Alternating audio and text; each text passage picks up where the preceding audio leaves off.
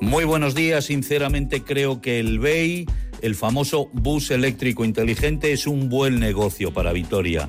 Cada día que pasa gana usuarios, es limpio, útil, práctico y rápido. Por eso no deja de ser una ironía que este proyecto se defina como, y cito entre comillas, el proyecto que le costó la alcaldía al anterior alcalde, a Gorka Hurtaran. En Vitoria siempre pasa igual con todos los proyectos de envergadura, siempre se monta una plataforma de cabreados, se busca un líder arribista, habitualmente próximo a algún partido político de la oposición, y pronto y bien mandados se dedican a torpedear con saña el desarrollo del proyecto de turno. Normalmente los proyectos ya nacen muertos, se desechan por miedos y temores al costo electoral.